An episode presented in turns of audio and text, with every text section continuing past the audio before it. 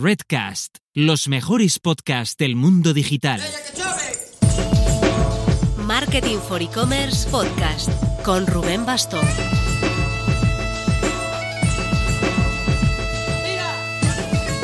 Hola marketers, ya quemamos por fin una de las fases de los e-commerce awards. Este martes 20 hasta las 23.59 de la noche, por si alguno quiere forzar la máquina, se cierra el plazo para presentar los tiendas, los proyectos a los premios. Hicimos un vídeo, os lo dejo en las notas, contando un poco la intrahistoria de cómo ha sido esto de organizarlos. Pero en resumen, muy contentos con el nivelón. La semana que viene os contaré más detalles de cuántos hay presentados y alguna pista de marcas participantes.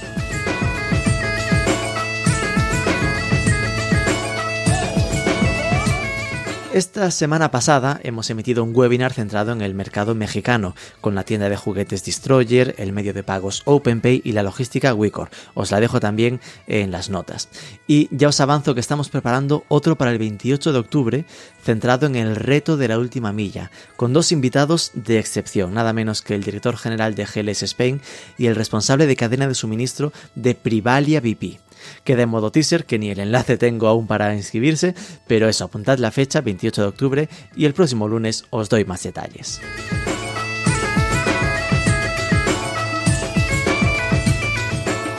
Esta semana vamos a conocer en profundidad a VTEX, Vitex pronunciado a lo brasileño.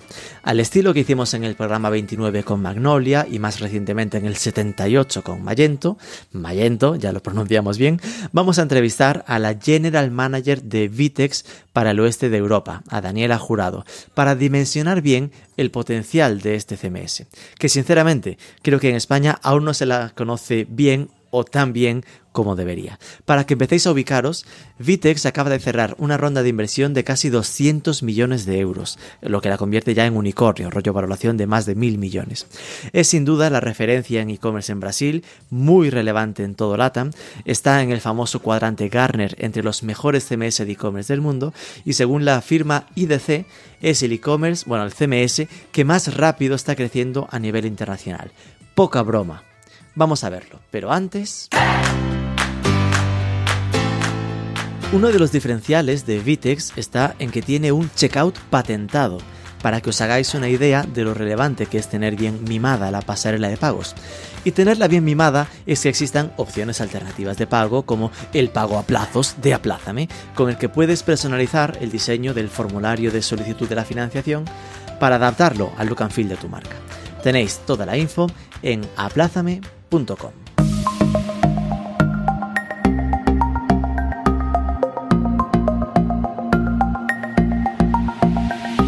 Daniela Jurado, muy buenas.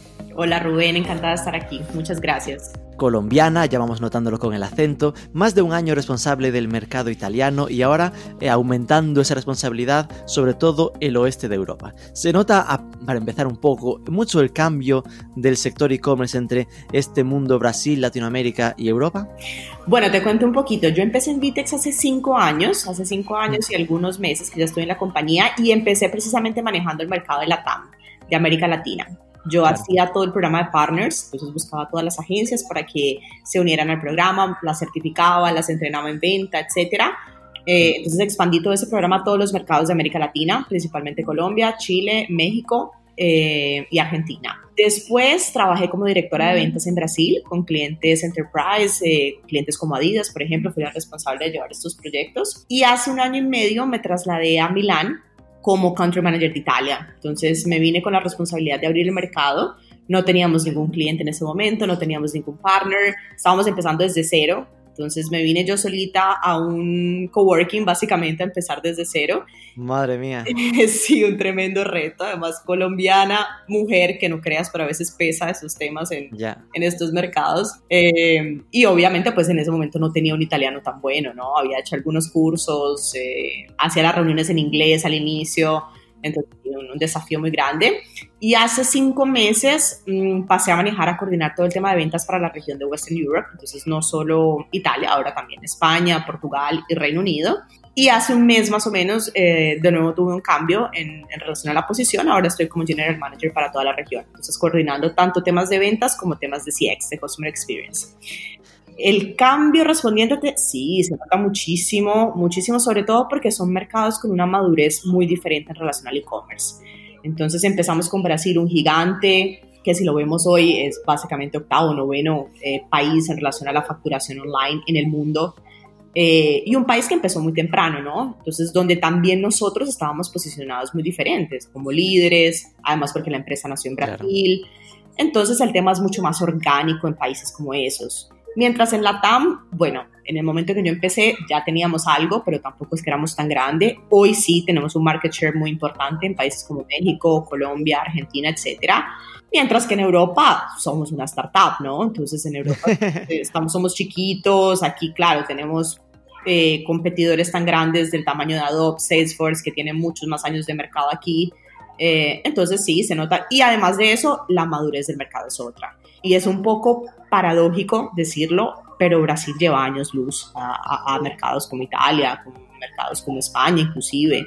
Eh, entonces esto a la vez a, la vez de que es difícil, porque claro, tienes que manejar el tema comercial de una forma diferente, ¿no? Escoger palabras diferentes a la hora de hablar, etcétera. Eh, también es bueno porque te da un poco de posicionamiento en el sentido de que estás trayendo innovación, eh, sabes de lo que estás hablando, ya pasaste por eso cinco años antes, tres años antes en otro país. Entonces tiene obviamente sus pros y sus contras. Fíjate, de esto que dices es tan curioso porque normalmente solemos ver hacia Latinoamérica pensando justo lo contrario. Es decir, que uno piensa en, el e-commerce, en nuestro caso, ¿no? En el e-commerce en España y mira pues a la situación en México o en nuestras ediciones, ¿no? Colombia o Chile. Y normalmente España va por delante, con lo cual ves un poco ese espejo, ¿no? De, eh, vamos, sabemos lo que les toca después. Y, en cambio Brasil es totalmente diferente, ¿no? Es decir, que es un, mercado... Eh, por lo que es bastante más evolucionado, ¿no? Y no sé hasta qué punto los de Europa están preparados para que le digas esto. Es duro, es duro y no lo puedes decir así, o sea, hay que, hay que tener dedos para decir este tipo de cosas, porque además, como tú lo dices, no todo el mundo lo sabe y bueno, no, es que lo tienen que saber, ¿no? Entonces, es un poquito romper paradigmas, ¿no? Y, cuando tú muestras resultados, pues al final tienes argumentos para decir lo que estás diciendo. Y yo te digo algo, nosotros tenemos clientes a nivel global eh, en los que Brasil es el primero a nivel de facturación. Entonces, eh, tenemos datos concretos que lo demuestran. Y, es bonito a la vez porque, claro, digamos que es un karma, lo que tú decías, ¿no? Que América Latina no puede ser visto como un líder o hasta hoy no lo es, es un poquito un karma, pero a la vez cosas como lo que ha sucedido con Garner, que probablemente lo has acompañado en estos días, lo que ha sucedido con IDC también, que han mencionado Vitex como una de las plataformas líderes en el mercado de e-commerce, eh, es romper esquemas, es romper paradigmas y demostrar que América Latina también está tomando su posición y está liderando el cambio en el mercado del e-commerce. Por seguir en esta fase de contextualización inicial, ¿no? Ahora ya nos has comentado que trabajas, los mercados europeos son eh, Italia, España, Portugal y Reino Unido. Es decir, no os habéis metido aún a atacar a Francia, Alemania o países nórdicos, ¿no? No, no, no, aún no. Nosotros tenemos en Europa dos regiones. Tenemos Western Europe, que pues como lo mencioné anteriormente, en este momento lo lidero yo, y tenemos Eastern Europe también, que tenemos otro líder, tenemos otro general manager que lleva principalmente países como Romania, países como Polonia, eh, son los principales, Bulgaria también, donde ya tenemos clientes activos. Eh, en este momento el enfoque son esos. Mm, en este momento no estamos expandiéndonos en otros, pero sí que tenemos claro los planes a corto plazo de, hacerlo. Y la estrategia es la misma en todos, porque claro, al final me hablas ya en tu caso, ¿no? Por centrarnos, ya dejando de lado eh, Rumanía o Bulgaria, es decir, en, en, tus cuatro países hay bastantes diferencias al final entre un Reino Unido o, o un España o Italia, ¿no? Sí, mucho. Te doy algunos ejemplos. Italia es un país donde el full service funciona muy bien, o sea, partners que hacen toda la operación de e-commerce para los clientes que llevan desde logística hasta marketing, hasta plataforma, facturación, etc. Hmm. En España esto no se ve. En España hay uno, dos o muchos. Entonces, en Italia la estrategia de ir a través de partners de este tipo nos funciona muy bien, porque claro, al final, en lugar de ir a tocar puertas uno por uno a los clientes, cuando yo voy a un full service, estoy tocando la puerta 20 al mismo tiempo. Eh, en España ya es un poquito diferente, es mucho más el contacto directo con el lead, con el cliente final, que, que ir a través de partners. Eh, Reino Unido es otro mundo, es otro mundo y si lo vemos, si lo asociamos un poquito a, Mario Bros, al jueguito de Nintendo, es como un nivel más, ¿sabes? Eh, eh, sobre todo porque el paradigma de América Latina es aún más duro, ¿no? En esos países. Sí. Entonces, de que te cueste aún más decirles lo de, viene ahora un brasileño a decirme lo que tengo que hacer, ¿no? Exacto, exacto, exacto. Entonces, sí, cada mercado tiene su, su particularidad, inclusive a nivel cultural. Eh, Italia es un país que se mueve mucho con contactos, con referencias, eh, que siempre te piden casos locales para que, no sé, puedas entrar a una RFP o puedas avanzar en un proceso. Eh, Reino Unido es un país donde tal vez si tú, tú estás bien posicionado con un partner grande, no sé, un Deloitte, por ejemplo, un Accenture, pues ya te facilita el camino, mientras que aquí tal vez no tiene el mismo efecto. Entonces sí, eh, es uno a uno, es, es one to one. Vale, estamos eh, contextualizando un poco todo esto y aún no lo hemos dicho mucho, por si alguien no lo conoce, eh, lo de qué es VTEX, ¿no? Cuéntanos ¿Cómo le explicarías qué es VTEX a mi abuela? Que siempre hago esta pregunta. ¿Y dónde se ubica eh, la plataforma VTEX en este ecosistema de plataformas para e-commerce? Vale, entonces abuela, tú sabes que hoy en día se puede también comprar online, ¿no? Entonces hoy no solo existen las... hoy no solo existen las tiendas físicas, sino que si yo no tengo tiempo para hacer para ir a una tienda o no me gusta o, o tengo una urgencia, etcétera, puedo hacerlo a través de la web, del internet. Hmm. Entonces nosotros lo que hacemos es precisamente ayudar a esas marcas a lanzar sus operaciones online, a tener sus propios sitios online, a hacer la venta online. Nosotros somos el motor, básicamente, así lo explico de forma mucho más sencilla. Cuando tú tienes un carro, necesitas el motor, la carrocería, la pintura, el espejo, etc. Vitex es el motor. Vitex son los caballos de fuerza que te hace vender, que te hace generar la venta online. Mientras que ya todos los detalles como eh, qué color le pongo, qué, cómo organizo mi vitrina, etc. Ya esos son temas de implementación que vienen generalmente hechos por un partner, por una agencia. Entonces nosotros somos en sí el software, eh, somos el servicio técnico ofrecemos toda la parte tecnológica que le permite a las marcas rodar online. Pero igualmente, eh, la, aunque, aunque seas el motor y la chapa y pintura eh, la ponga otro, se pone sobre VTEX, ¿no? Es decir, no es que tenga que coordinarse con otra herramienta para, para pintarla. Absolutamente. Eh, nosotros somos el motor, como decía, pero traemos todos los elementos necesarios para poner el espejito ahí mismo, para pintar, etc. Entonces, sí, no hay necesidad de utilizar ningún otro sistema externo o de conectarse con algo, etcétera, porque todo lo que es transaccional, todo lo que es necesario para la venta, o sea, subir productos, tener precios, tener eh, stock, inventario, transportadoras, etcétera, viene incluido en nuestra plataforma. ¿Y contra quién compites? ¿no? Es decir, estás en la liga, porque al final esto va por, por, niveles, ¿no? Volvemos a Super Mario Bros. Está la liga de WooCommerce, después está la de Shopify, PrestaShop, Magento, eh, Salesforce. ¿Dónde está ubicado VTEX? Bueno, mejor que lo diga yo es que lo diga Gartner, ¿no? Y que lo diga IDC, entonces... ¡Qué morro! Es, eh, esa pregunta se volvió más fácil de responder ahora realmente con, con los nuevos cuadrantes de, mágicos de Gartner, etc. Nosotros somos una solución enterprise, eh, entonces trabajamos con clientes medios, clientes medianos a clientes grandes. Entonces generalmente estamos con soluciones como Salesforce, como Adobe, eh, o sea, Magento, la versión enterprise. Mm. En algunos casos Shopify sí, cuando tal vez son operaciones que no son tan complejas en términos de, de logística principalmente o, o de multidioma, etcétera eh, pero ya otras herramientas como las que mencionaste, WooCommerce o PrestaShop, generalmente son eh, plataformas que nos anteceden. Entonces es muy común que migremos clientes de esas plataformas que tal vez se les quedó chiquita, eh, no pudieron continuar su proceso de expansión, de escalabilidad, entonces ya ven Vitex como un paso siguiente. Cuando, cuando ascienden de división, ¿no? Pasan de WooCommerce y PrestaShop hacia Vitex, por lo que me quedo un poco como que en la línea de los clientes más pequeños estaríais compitiendo con Shopify y más habitualmente estáis a ese nivel de Salesforce y Adobe, ¿no? Sí, sí, sí, correcto. Y esto eh, entiendo, claro, que al final Salesforce y Adobe aportan aquello de te lo ponen todo, es una herramienta eh, all-in-one, ¿no? Es decir, que no solo tienes el propio CMS del e-commerce, sino herramientas de marketing y todo este asunto, CRMs en algunos casos, y, y, como que VTEX juega la, la batalla del especialista, ¿no? Sí, tienes toda la razón. Nosotros eh, no quisimos entrar en esa batalla porque lo hubiésemos podido hacer también eventualmente.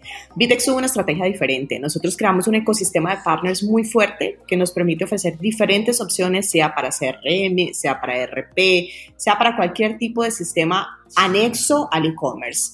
Y nos dedicamos exclusivamente a plataforma. Entonces, eh, hoy inclusive lo vemos como, una, como un diferencial, porque mientras yo tengo empresas que son eh, que están enfocadas en muchas cosas al mismo tiempo, nosotros exclusivamente estamos dedicados a una, que es ser la mejor plataforma de e-commerce del mercado. Eh, que entiendo que al final ah, te encontrarás con casos de todos tipos, ¿no? Es decir, desde el que esto lo ve como una virtud, porque, ok, entiendo que son los mejores en esto, al que te diga aquello de yo prefiero que haya uno que me lo haga todo y que os, descoloque un poco por esta parte, ¿no? Sí, además te cuento algo. Eh, también Gartner recientemente sacó un informe donde demostraba cómo las empresas globales cada vez quieren menos depender de un único proveedor para todo. Porque cuando tú haces esto, igual el riesgo es alto, ¿no? Si el día de mañana pasa algo con ese proveedor, se me cayó todo. Entonces, el tema de diversificar muchas veces es bueno precisamente por distribuir un poco la responsabilidad y el riesgo además de la especialización, como te decía. O sea, yo te puedo garantizar que yo soy el mejor porque solo hago esto. Mientras si hago varias cosas al mismo tiempo, pues no necesariamente. Es la, ya la segunda vez que mencionas a Garner, no sé muy bien por qué, en esta conversación. Y bueno, tenía por aquí ya apuntado el, guiño, ¿no? Que fue en 2017 que VTX entró en este cuadrante de Garner de plataformas de e-commerce, metido ahí con los Salesforce, Magento, SAP y tal. Eh, entiendo que esto debió abrirte muchas puertas, ¿no? Supongo que cambia bastante cuando uno va con este sello, eh, con esta noticia por delante. Absolutamente, porque cuando tú llegas a un cliente global, te doy algunos ejemplos. Hoy en día estamos con Motorola como cliente global, AB InBev también productor de cervezas, Black and Decker, etcétera. Eh, y tienes este tipo de reconocimiento, pues claro que te ayuda a posicionarte en el mercado. Eh, además de otra cosa, fue un hito porque fuimos la primera empresa de América Latina, Latinoamericana, que consiguió entrar al cuadrante mágico de Garner eh, con relación a plataformas de e-commerce. Fue un salto muy importante, en ese momento estábamos como jugadores de nicho, pero el salto mayor fue este año, eh, que no sé si me ibas a preguntar eso, pero ya me adelanto y te digo, este año también tuvimos el reconocimiento de escalar, de ser movidos, digamos, dentro del cuadrante y ahora ser reconocidos como visionarios. Esto ya es para nota, ¿vale? Porque hay que imaginarse ese cuadrante de Garner son cuatro, cuatro áreas, digamos, y que al principio se colocaba como, ok, un player de nicho, en plan, que juegan bien en su liga, venía a decir eh, simbólicamente, la están haciendo bien, pero eh, en su historia, pero de repente se ha movido a visionarios, que es como, de nuevo, ascender dentro de la ecuación, ¿no? Claro, además el nombre visionario te dice mucho que es el hecho de de liderar lo que va a pasar, ¿no? De, plantear un poco lo que es el futuro del e-commerce, que además es nuestra misión. Eso es lo que nosotros nos proponemos en, la misión empresarial corporativa de la empresa. Eh, ser visionario significa que los otros te están mirando. Ser visionario significa que tú estás dando los primeros pasos. Eh, y de nuevo, estar junto a gigantes, no solo del e-commerce, sino del mundo de tecnología, y ser reconocidos como los líderes y quienes están dando los primeros pasos en muchas cosas, pues es, es muy significativo. Y que, hombre, no sé si estas cosas siempre hay quien tiene la duda de, no sé si lo pagan o cómo lo hacen, pero estaba pensando, ostras, hace poco hubo un estudio de otra gran consultora, ¿no? IDC, que os colocaba como la plataforma de e-commerce que más rápido había crecido en los últimos datos, ¿no? Del 18 al 19 que era como un 44% de crecimiento interanual contra, por ejemplo, un 22% de Salesforce. Que a ver, también a mí estas historias siempre me, al ser en porcentaje, siempre me genera esa duda, ¿no? De es más fácil crecer en porcentaje cuando eres más pequeño. Pero no sé si hay, eh, hay un efecto de que el dato del 2018 era muy pequeño o, o realmente notas, ¿no? Es decir, que hay esa latencia de que se está creciendo mucho más rápido que la media del sector. Mira, más allá de que mencionar un año puntual, o sea, 2018-2019, lo que tú te puedes decir es que en los últimos cinco años, Vitex ha sido capaz de mantener como promedio ese crecimiento anual, más o menos entre 40 y 50%. Y eso es un hito en plataformas de e-commerce. Además de que somos rentables desde el primer día de operación, que eso también es un hito en plataformas de e-commerce. Em, entonces, independientemente de, obviamente no se puede comparar la base hoy establecida de un Salesforce a la base de Vitex, pero en términos porcentual, de, porcentaje, yo diría que lo que más resalta es la estabilidad del crecimiento. No fue algo esporádico, sino que lo venimos manteniendo. Y obviamente este año, eh, a causa del COVID, entre muchas otras cosas, nuestro revenue también ha tenido un aumento de 119% de 2019 a 2020. 119% de crecimiento en revenue. En revenue refieres ingresos, ¿verdad? O, o beneficios. Sin facturación. Madre mía. No, sí, este año está claro que el COVID ha desordenado las cuentas a todos, unos a la baja y a nivel de digital eh, en general bastante hacia arriba, ¿no? Madre mía. Sí, sí, sí. Eh, nosotros tuvimos inclusive en España meses con crecimientos de 600%. Interanual, entiendo, ¿no? No, mensual. En ese caso, sí, mes de, en relación al año pasado, si comparamos mayo 2020 con mayo 2019, sí, aumento de 600%. Madre mía. Eh, no, sí, eh, mencionabas lo de que había sido siempre rentables, ¿no? Como una operativa rentable desde el principio. En cambio, eh, hace un par de semanas, hace poquísimo, salía lo de que, bueno, una noticia de una ronda de inversión bastante potente de más de 200 millones, ¿no? Sí. Con lo cual, esto que es vicio, ¿para qué queréis tantos millones si ya sois rentables? Bueno, porque la ambición de nosotros va mucho más allá de lo que hemos construido hasta hoy, ¿no? Entonces, esa, esa inversión de 225 millones básicamente tiene dos enfoques. Uno, producto, es decir, continuar mejorando el producto, continuar añadiendo nuevas eh, features, características, funcionalidades a la plataforma de forma nativa y segundo, expansión. Entonces, lo que tú me mencionabas antes de, bueno, no están en Francia, no están en países nórdicos. Hoy no, pero pronto esperamos pero Ahora con este dinero, malo será. Sí, pronto esperamos tener muchas novedades. Entonces, sí, ese dinero nos sirve principalmente para esos dos puntos. Hace poco también publicamos en Marketing for E-Commerce eh, que habíais escogido Barcelona como principal centro de operaciones en esta Europa occidental, ¿no? ¿Esto significa que te toca dejar Milán y te vienes para Barcelona? ¿Será que le voy a caer bien a los españoles que me van a quedar allá? No sé, no sé. Seguro que le tratamos mejor que los italianos, eso seguro. Eh, no sé, estoy abierta a la posibilidad, no te digo que sí, no te digo que no, porque hoy no está el plan concreto de hacerlo. Eh, Por ahora estamos trabajando desde casa, poco nos importa, ¿no? Pero eso es otro tema importante, ¿no? Yo creo, nosotros como empresa de tecnología ya estábamos acostumbrados a trabajar de forma remota. Obviamente tenemos esas oficinas, pero Vitex es una empresa muy flexible, digamos, en relación a eso, entonces nunca hubo la obligación de tienes que venir a la oficina todos los días de 9 a las 6 de la tarde. Entonces, pues el tema del COVID no nos impuso un desafío con relación a eso, pero sí nos enseñó que podemos trabajar perfectamente desde cualquier lugar del mundo. Entonces, eh, no necesariamente planeo irme a España. Vamos a ver, vamos a ver cómo reacciona el mercado por seguir ubicando un poco, ¿no? De, de, ver un poco qué tamaño tenéis. Eh, a nivel de equipo, ¿cuánta gente trabaja en VTEX? Sea a nivel global e incluso aquí en la parte más de esta Barcelona que mencionamos, ¿no? De Europa. Bueno, a nivel global ya pasamos los 700 funcionarios. Wow. Sí, ya hemos crecido mucho, principalmente en los últimos dos años y ahorita con esta, con esta inversión abrimos más de 100 posiciones solo de desarrolladores, solo de personas técnicas en el equipo de producto. Y de estos 700, sospecho que habrá un, alto peso también de desarrolladores, no más de la mitad. Sí, claro, 60% de la empresa es relacionada con producto e innovación. Eh, y el resto es marketing, ventas, eh, PR, etcétera. Y eso además contando con que en general os movéis bastante con este modelo de partners que me mencionabas, ¿no? De que, de que no, no es VTEX eh, quien de forma habitual hace los proyectos, sino que VTEX cuida ese motor y después simplemente están otras agencias alrededor que son las que componen la, la web final, ¿no? Sí, y eso es lo que nos da la posibilidad de escalar tan rápido sin necesariamente tener equipos muy grandes yo recuerdo que en esos días estaba en una rueda de prensa también con, eh, con España y me preguntaban, bueno, ¿por qué no planeamos crecer tanto para el otro año en términos de personas? Y este es uno de los motivos, que el producto de nosotros está centralizado. Entonces el producto de Vitex es a nivel global. Lo que yo hago en el producto funciona para España, funciona para Italia, funciona para Colombia, funciona para Estados Unidos.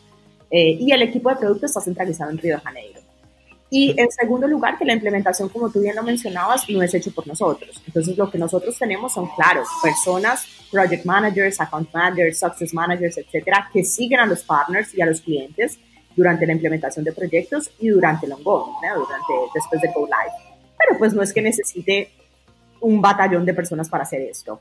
Eh, en el caso de, Europa, que me lo, me lo preguntabas antes, eh, nosotros tenemos, como te decía, las dos regiones, Western y Eastern. En Western tenemos un equipo de ventas de seis personas al día de hoy y en el equipo de CX, de Customer Experience, tenemos ocho personas que están ubicadas en Barcelona, porque exactamente como, como lo mencionabas tú, eh, escogimos Barcelona como el punto eh, centralizador del, del equipo de CX.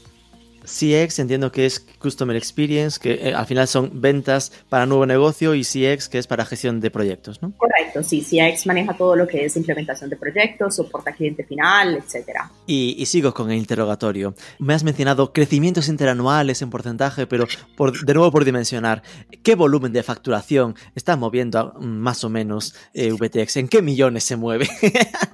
Bueno, nosotros en términos de GMV llegamos a transaccionar este año más de 8 billones de dólares en la plataforma. Billones a lo inglés, ¿no? Es decir, 8 mil millones. Sí, sí, sí, correcto, sí.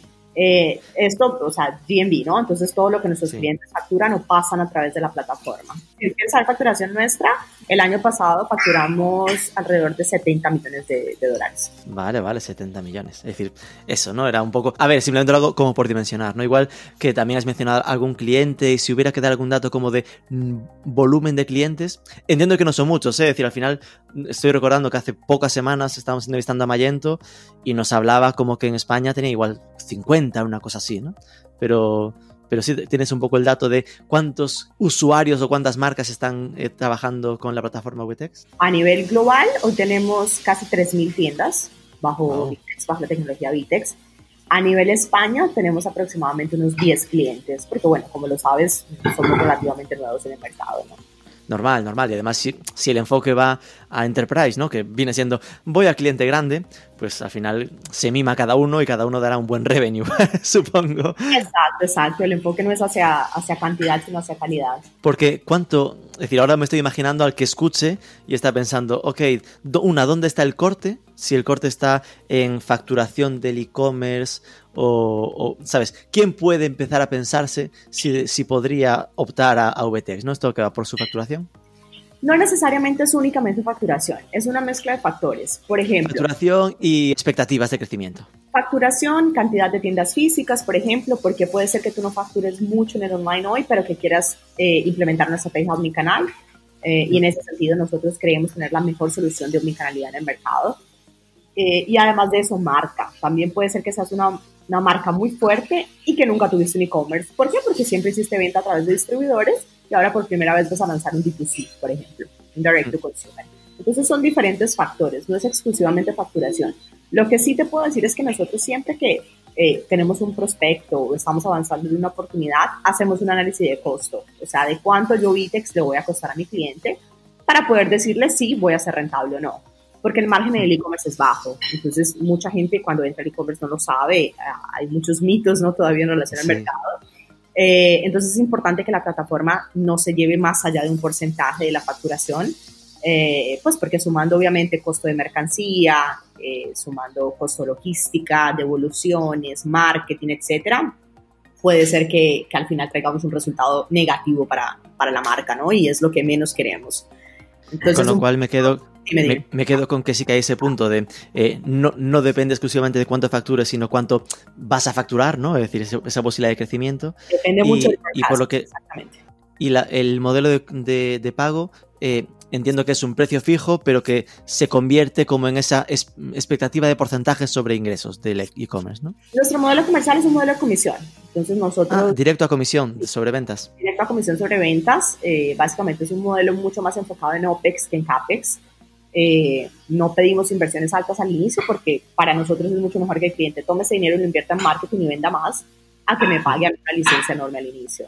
Entonces es un, es un modelo win-to-win. Si el cliente vende mucho más, yo también voy a tener mi recompensa por obviamente permitirle que aumente su venta como plataforma eh, por el contrario, si por algún motivo no estamos ejerciendo nuestro papel o no estamos ofreciendo el performance que debería, pues esto se ve reflejado también en, nuestro revenue, en nuestro ingreso directo. Eh, como decías que era comisión, lo primero que pensaba era cuál será el porcentaje. Claro, no, es no, es ningún misterio. Porque... Exactamente, iba a decir que me fui a la web muy rápidamente y veo que está ahí la sección de precios. Uf, solo que sí que hay aquí en plan, me quedo que al final con esa tasa continua, ¿no? En plan de 2,5, entre 0,5 y 2,5, cuanto más grande sea, más menos porcentaje. Exacto, exacto. Al final son cuatro planes comerciales que dependen de la facturación del cliente. A mayor facturación, un mejor take rate, una menor comisión y después simplemente hay un coste fijo, ¿vale? es decir, está este porcentaje más ese mantenimiento, que son en el más pequeño 500 dólares y en el más grande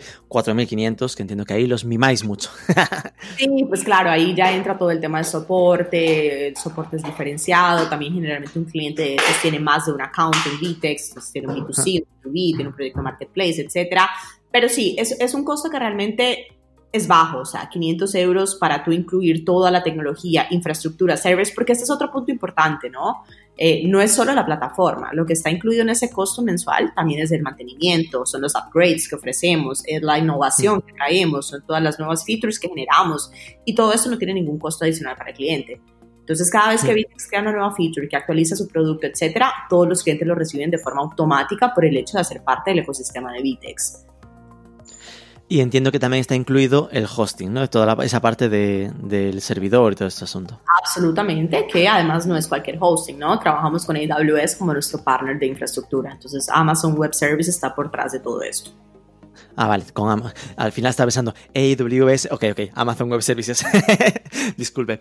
Eh, vale. Em, claro, yo es que siempre, es decir, nosotros tenemos edición en, México, Colombia y Chile, como te comentaba, y, y recuerdo estar en México en algún evento y notar que la penetración en, de VTX, claro, ya no en, Brasil, ¿no? sino en México, era ya bastante más avanzada que la que, la que notaba aquí en Europa. ¿no? Y después es que en general en Brasil el posicionamiento es, es muy, muy, muy heavy, ¿no? Es decir, me suena que tenéis como un evento como que es la, eh, lo típico, ¿no? Lo que uno puede pensarse que es la conferencia de Apple en San Francisco, pues que en, Brasil es este evento de VTEX una vez al año, ¿no? Sí, el VTEX Day, sí, que este año, bueno, lamentablemente no pudimos hacerlo, ¿no? Por razones. Pero este año no cuenta, este año se borra, no, no se cuenta ni los, ni los cumpleaños. Solo porque nació mi hijo lo tengo que contar. Solo. Vaya. tu hijo tendrá años, dos años, se siente, es lo que toca. Mira, nosotros tenemos el Vitex Day, es ese evento del que estás hablando, que sí, el año mm. pasado tuvimos más de 14 mil participantes. Madre mía. Y llegamos a establecernos como el, el evento digital más grande de América Latina. Mm. Eh, no, con esto me refiero a que mm, a esto que comentábamos de, de la, de la diferencia de madurez en los mercados, ¿no? Que yo me imagino vender VTX perdón, Vitex en Brasil, eh, y es como cae solo, ¿no? Porque es súper conocido y es como, eh, como churros, ¿no? Los clientes ya, ya tienen esa confianza. Y que al final aquí en Europa cueste porque la gente aún no lo ubique, no, lo, no dimensione lo importante que es la empresa, ¿no? Es mucho más orgánico en Brasil, como tú lo dijiste, ¿no? Eh, básicamente tenemos más de 80% de market share en relación a... ¿Más de cuánto, perdón? 80% de market share. mía. Sí, en relación al mercado enterprise sí estamos muy bien posicionados. Eh, cabe resaltar que nacimos en Brasil hace 20 años, ¿no? Entonces son 20 años de historia, 20 años. Pero aún así, un 80%, 80% de enterprise, entiendo que enterprise, no de todo el e-commerce, ¿no? De, de, clientes enterprise, sí, de clientes medios enterprise tenemos el 80% de market share. Madre mía. Y, y, si tú ves ya en países como Colombia, también estamos alrededor del 60%, hmm. estamos muy, muy bien posicionados. Eh, se nota por dónde ha pasado Daniela. no, no, no, eso es un trabajo en equipo muy grande. Actualmente tenemos líderes muy reconocidas en el mercado, personas muy experientes en e-commerce, que es otra diferencia, otro diferencial muy grande de Vitex, ¿no? La mayoría de las personas que trabajan en Vitex vienen de e-commerce, entonces entienden de qué hablan con el cliente, entienden qué le duele al cliente, y ahí es donde está el valor agregado. No es solo una venta de un producto, sino es una venta de una solución. Y supongo que, que de las barreras, ¿no? Intento imaginarme cuáles son los problemas que te encuentras, ¿no? A, la hora de, de, cerrar o de vender este tipo de herramienta en, en España, Italia, Europa. Eh, estará igual que se piensen que al ser una plataforma brasileña que no esté adaptada al mercado, ¿no? Lo de la localización de la plataforma. ¿Esto está solucionado o cómo lo lleváis? Mira, es un trabajo continuo, esto es algo que no para porque claro, cada cliente tiene su necesidad. Entonces puede ser que el día de mañana me llegue un cliente en España que me pida una plataforma de pagos que hasta no integrado porque nadie me lo ha pedido. Entonces, en que quiero Bizum, ¿no? Sí, en ese momento pues tendré que hacerlo, ¿no? Yo te doy el ejemplo de Italia. Cuando llegamos a Italia, cerré el primer cliente el año pasado, un cliente que ya está live, un cliente de fashion, de, de bolsas, etcétera, de, de ropa, que nos pidió un método de pago que en ese momento no teníamos integrado porque pues era nuestro primer cliente en Italia, entonces claro. era un método de pago local además. Yo hoy puedo atender cualquier país del mundo porque yo tengo integraciones globales, entonces yo uso Adyen como pagamento global, yo tengo PayPal, etc. Pero cuando me piden una cosa local, pues si es, un, si es un cliente nuevo, nunca antes me lo ha pedido, pues sí hay un trabajo de hacerlo. El punto positivo es que una vez lo hice, es para todos. Eso es lo que de nuevo permite tener una escalabilidad muy, muy grande y ser muy ágiles porque yo hago una única integración que les, sirve a todos mis clientes en el mundo porque está pública dentro de mi admin, de mi, de mi backend, de mi ambiente. Eh, entonces, e, es un trabajo continuo, es un trabajo que no para. Eh, ay, perdón, creo que escuchaste a Luca, ¿no? Nada, tranquilo. Estamos en, somos baby friendly, marketing for e-commerce. Igual aparece mi hijo de, de, tres años por aquí también. Perfecto. Entonces, em, pero, pero otra cosa también importante decir, nosotros ya tenemos clientes en, en España, nosotros ya tenemos clientes en toda Europa. Entonces, si hoy yo puedo atender, puedo atender perfectamente porque ya tengo solucionado todos los temas principales para poder operar una tienda aquí desde customizaciones básicas, integraciones con métodos de pago, logística, etcétera, sí. Eh, ahora, esto no quiere decir que lo tengo todo resuelto y que es un paquetico, una cajita donde el cliente puede tomar todo. No, puede ser que me falte algo. El hecho es que estoy dispuesto a haderlo. Yo creo que eso es lo que tiene la, lo que porta el mayor diferencial, ¿no? Que si me falta algo, estamos dispuestos a invertir y a desarrollarlo para el cliente.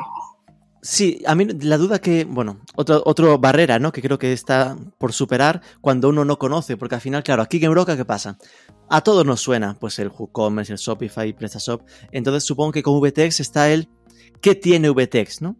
Que, ok, lo ves como, si, si tú lo cuentas, empresa grande que está contrastada por 20 años en Brasil. Eh, si, cuando tienes que explicar los factores diferenciales de VTEX, mm, ¿dónde estarían? De no tener tantos casos locales, el tema de los clientes globales, claro que es un diferencial. Porque si hoy a mí me llega un cliente de fashion, yo le puedo decir, mi yo tengo clientes como Levi's, como The North Face, eh, como Pandora, como Guess, etcétera, en algún lugar del mundo, pero lo tengo. Me pide un cliente de electrónicos, le digo, tengo a Whirlpool como cliente también, mm, tengo a Black Decker, si me llega un cliente de industria, tengo a Nestlé, etcétera. Eh, pero ya entrando mucho más a temas de producto, ¿no? No tanto a temas de empresa. Sí. Tenemos algunas funcionalidades que sí son, son diferenciales en el mercado. Uno es el checkout, por ejemplo. Vitex tiene un checkout que es una solución patentada, se llama Smart Checkout. Y es una solución que permite que el cliente termine su compra online sin cada vez que compra tener que colocar todos sus datos en el checkout, eh, su nombre, su dirección, su teléfono, su tarjeta de crédito, etcétera. El cliente solo tiene que hacerlo la primera vez. Es algo muy parecido a Amazon. sí, era lo que estaba pensando. Todos hemos comprado en Amazon alguna vez. ¿Cuál es la diferencia de Amazon? Que en Amazon yo tengo que estar logada. Entonces siempre me pide un login. Eh, yo no puedo hacer la compra si no estoy logada. O sea, no me, no me salva, no me guarda los datos si no estoy logada. En Vitex no es necesario hacer un login. Entonces nosotros tenemos la patente de lo que se llama un one click without password. Mientras ellos tienen el one click with password. Y esto Así que es VTech mejor que Amazon en este caso. Bueno, sí, tengo que decirlo, sí, sí, sí. Eh, entonces, en este caso, ¿qué significa esto para los clientes? Mayor tasa de conversión. ¿Y qué significa mayor tasa de conversión? Mayor venta. Más venta. Que es al final lo que yo quiero, ¿no? Hacer que mis clientes vendan más.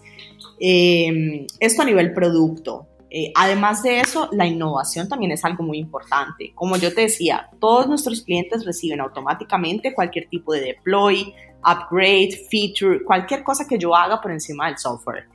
Y cuando, cuando tú tienes una, una, solución open source, código abierto, o inclusive una plataforma interna, que en España es muy común, por ejemplo, eh, tienes un costo de innovación muy grande, porque tú difícilmente vas a ser el líder, porque difícilmente vas a tener un equipo de 400 personas como lo tenemos nosotros solo para invertir en producto.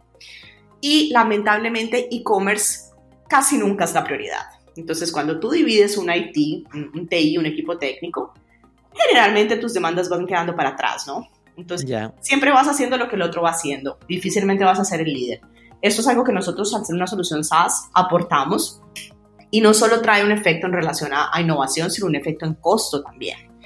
Yo te doy el ejemplo de Whirlpool. Whirlpool tenía su solución interna y después de muchos años migró a Vitex porque pudimos demostrar que el costo, el TCO, el Total Cost of Ownership, de tener un SaaS como Vitex, era menor que tener un equipo interno de yo no sé cuántas personas, de tener hosting interno, de pagar CDN interno, de pagar desarrolladores, etcétera, además de costos intangibles como la innovación que te mencionaba. Sí, esto es un debate que, en el que estoy totalmente de acuerdo. Al final, hay algún ejemplo excepcional que se mantiene ahí. ejemplos habituales, Inditex, ¿no? Que son desarrollos propios o, un poco más pequeño, pero muy relevante, Trading, ¿no? Un proyecto de, de varios e-commerce en España que también son desarrollos propios. Pero yo creo que salvo excepciones, la regla general está yendo hacia, hacia esto, ¿no? A tener un estándar y no crearte tú el estándar por tu cuenta, ¿no? Claro, es el tema de, rehacer lo que ya está hecho, ¿no? De, de, reinventar la rueda, básicamente. Yo no digo que sea lo mejor para todos porque hay clientes y clientes. Y hay clientes que realmente tienen sus equipos internos de TI, hay clientes que tienen proyectos demasiado personalizados, que, que a veces, digamos, en, en un SaaS, pues tendrían que hacernos muchas demandas también de personalización a nivel de software, entonces para ellos conviene tener un equipo interno, al costo que sea, ¿no? Pero pues a veces conviene. Pero pues también no es mentira y, y esto lo has dicho tú, lo, lo, vemos en el mundo, que existe una tendencia realmente a migrar al SaaS por la velocidad de evolución y por el costo menor. Eh, cuando, dentro de, de, lo que es el ecosistema Vitex hay como en otras plataformas, ¿no? Me viene a la mente un HubSpot o Salesforce que tienes como unos básicos y después hay como un mercado interno para prestaciones para, como para comprar o está como todo incluido las, las evoluciones. Nosotros incluimos todo lo que es evolución relacionada al software de Vitex, a la plataforma. Ahora, si el cliente quiere integrar con un HubSpot, con un Salesforce, etcétera, ofrecemos todas las APIs para que el cliente haga la integración o para que alguien, un partner, etcétera, construya esta integración. No, no, me refería a sí, eh, porque me refiero a que dentro de HubSpot hay como un mercado de apps, ¿no? Como las plugins de, ah, de WordPress. así dentro de Vitex, pues hay, pasa también esto, ¿no? En plan, que haya como cosas que, ay, está guay, pero ahora a partir de esto, esto tienes que comprártelo, esto va aparte o cosas así. Sí, nosotros, todo lo que es, de nuevo, todo lo que es relacionado a plataforma que viene desde el backend, es, es, automáticamente replicado sin costo. Ahora, todo lo que es app, porque sí, existe también un app store de Vitex, eh, hay algunas apps que son gratis, hay otras que sí son a costo, son, tienen, algún costo adicional. El cliente puede entrar directamente, bajarlas, instalarlas, etcétera. Eh, pero es, cuando se trata de cosas que no son relacionadas al core de la plataforma. Entonces, te doy el ejemplo que, que, tú mismo mencionaste, HubSpot, un CRM. Bueno, no estoy hablando necesariamente de transacciones, estoy hablando de un sistema externo, un loyalty, un programa de loyalty o, o, un programa de reviews, etcétera Vitex inclusive ofrece estas soluciones. Nosotros tenemos un, programa de reviews nativos, tenemos un programa de loyalty nativo, pero no son soluciones tan sofisticadas o tan especializadas como las de mercado, porque no es nuestro core. Entonces, si el cliente quiere usar un externo, lo puede hacer yendo al App Store o si no está en el App Store, integrándolo a través de API. Con API, exacto. Bueno, pues entonces ya enfocándolo hacia, hacia futuro, ¿no? ¿En qué evoluciones de producto, con qué nos va a sorprender Vitex en 2021? Vale, mira, nosotros estamos muy orientados ahorita a trabajar en lo que nosotros llamamos de comercio colaborativo. ¿Qué es el comercio colaborativo? Básicamente es el permitirle a las marcas eh, aumentar su portafolio de negocios uniéndose a otras marcas. Entonces, el llamado intercambio de productos entre marcas, ¿no? El marketplace. Esto es uno de los principales, eh, no solo diferencias no solo puntos de diferenciación de Vitex en el mercado, sino algo a lo que le estamos apostando mucho, que es mejorar nuestras funcionalidades nativas para permitir que cualquier marca que sea Vitex se convierta en un marketplace de un segundo al otro que pueda incorporar a su e-commerce productos de otros sellers, de terceros, hmm. etcétera, y así aumentar su portafolio, eh, aumentar, aumentar su long tail, ¿no? Sin tener que aumentar su costo de tener stock de sus productos, de hacer todo el proceso de operación, de facturación, etcétera, sino simplemente servir como una vitrina y complementar su portafolio de productos con otros. Eh, la apuesta va a ser muy grande a este tema y segundo, eh, inteligencia artificial. Todo aquello relacionado a, motor de recomendación, motor de búsqueda, que ya ofrecemos nativamente, eh, todo guiado por, por inteligencia artificial, pero que también estamos comprometidos a mejorarlo y a incorporar nuevas funcionalidades para el próximo año. ¿Vale? Es decir, sería el salto a, que la plataforma sirva para convertirse en marketplace, ¿no? pase de e-commerce a marketplace. De y... lo hace, ¿no? Vitex hoy ya ofrece este modelo nativo. Lo que pasa es que siempre hay cosas que aparecen, eh, como por ejemplo, no sé, el, el, hecho de tramitar la comisión directamente del seller eh, dentro de, de la plataforma, etcétera. Son cosas que vamos añadiendo. Pero hoy en día Vitex es la única plataforma que nativamente ofrece todos los modelos de negocio posibles, B2C, B2B, Marketplace. ¿Y tus retos para el año que viene a nivel de en qué vas a convertir Vitex en el mm, Western Europe? Bueno, bueno, bueno, eso es, eso es una gran pregunta y a nivel de plan financiero tenemos una meta de doblar aproximadamente el número de clientes que tenemos actualmente a nivel región. Y a nivel facturación, eh, como obviamente nosotros estamos empezando en Europa, todavía la facturación en Europa a nivel de la empresa es bajo.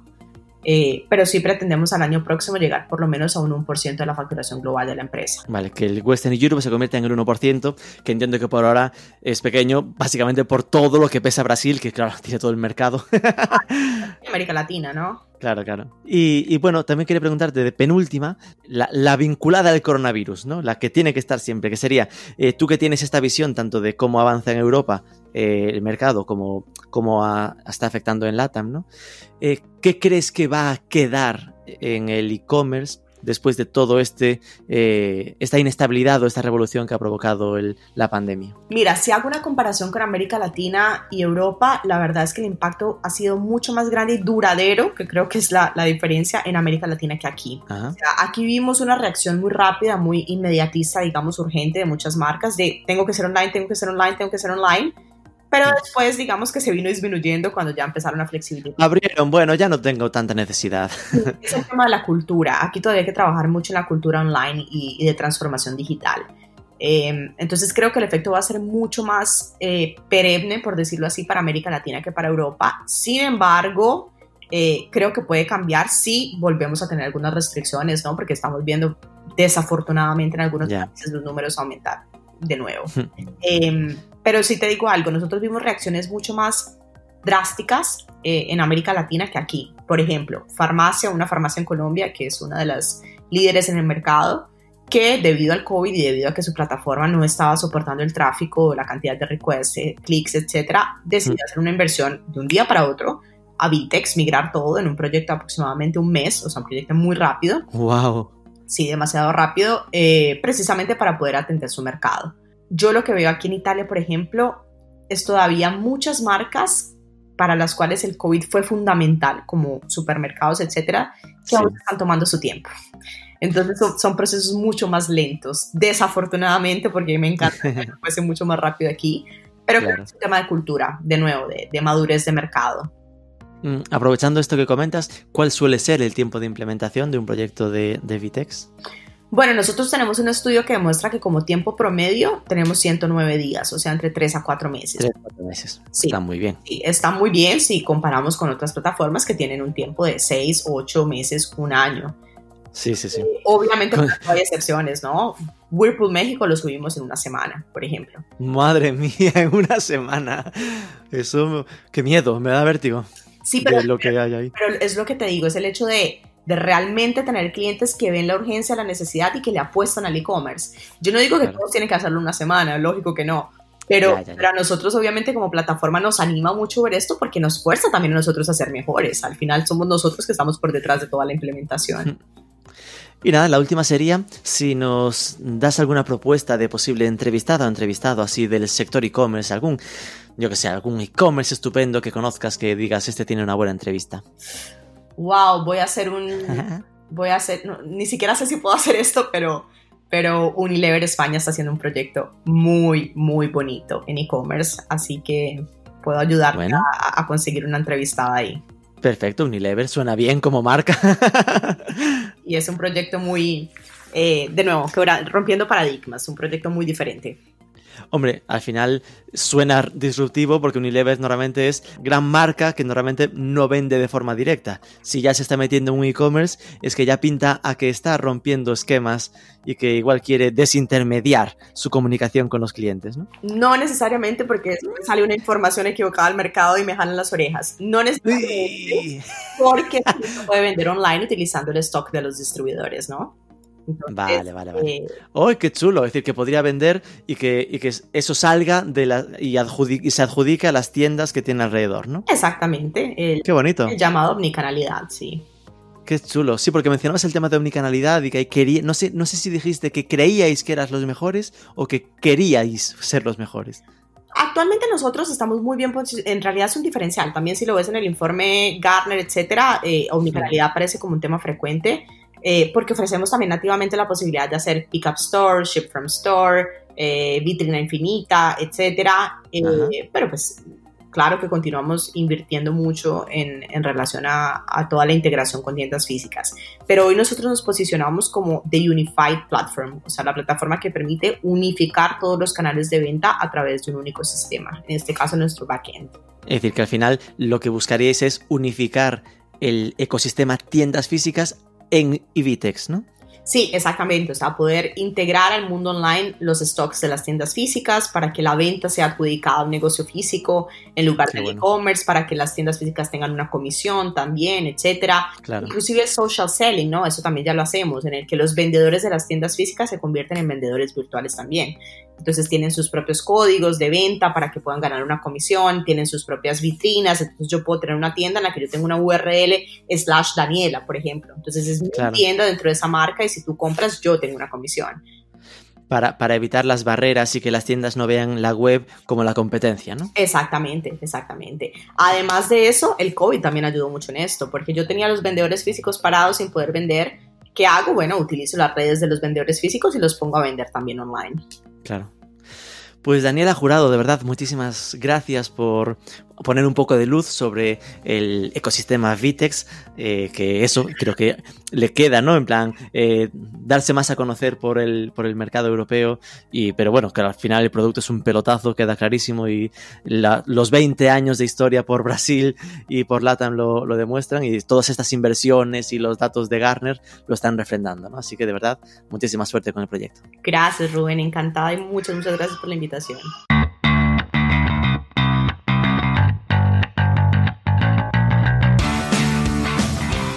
Pues ya que estamos con teasers, os avanzo que salvo Hecatombe, el próximo lunes la entrevista será a Gerardo Cañellas, el CEO del e-commerce Perfumes Club, Perfumes Club.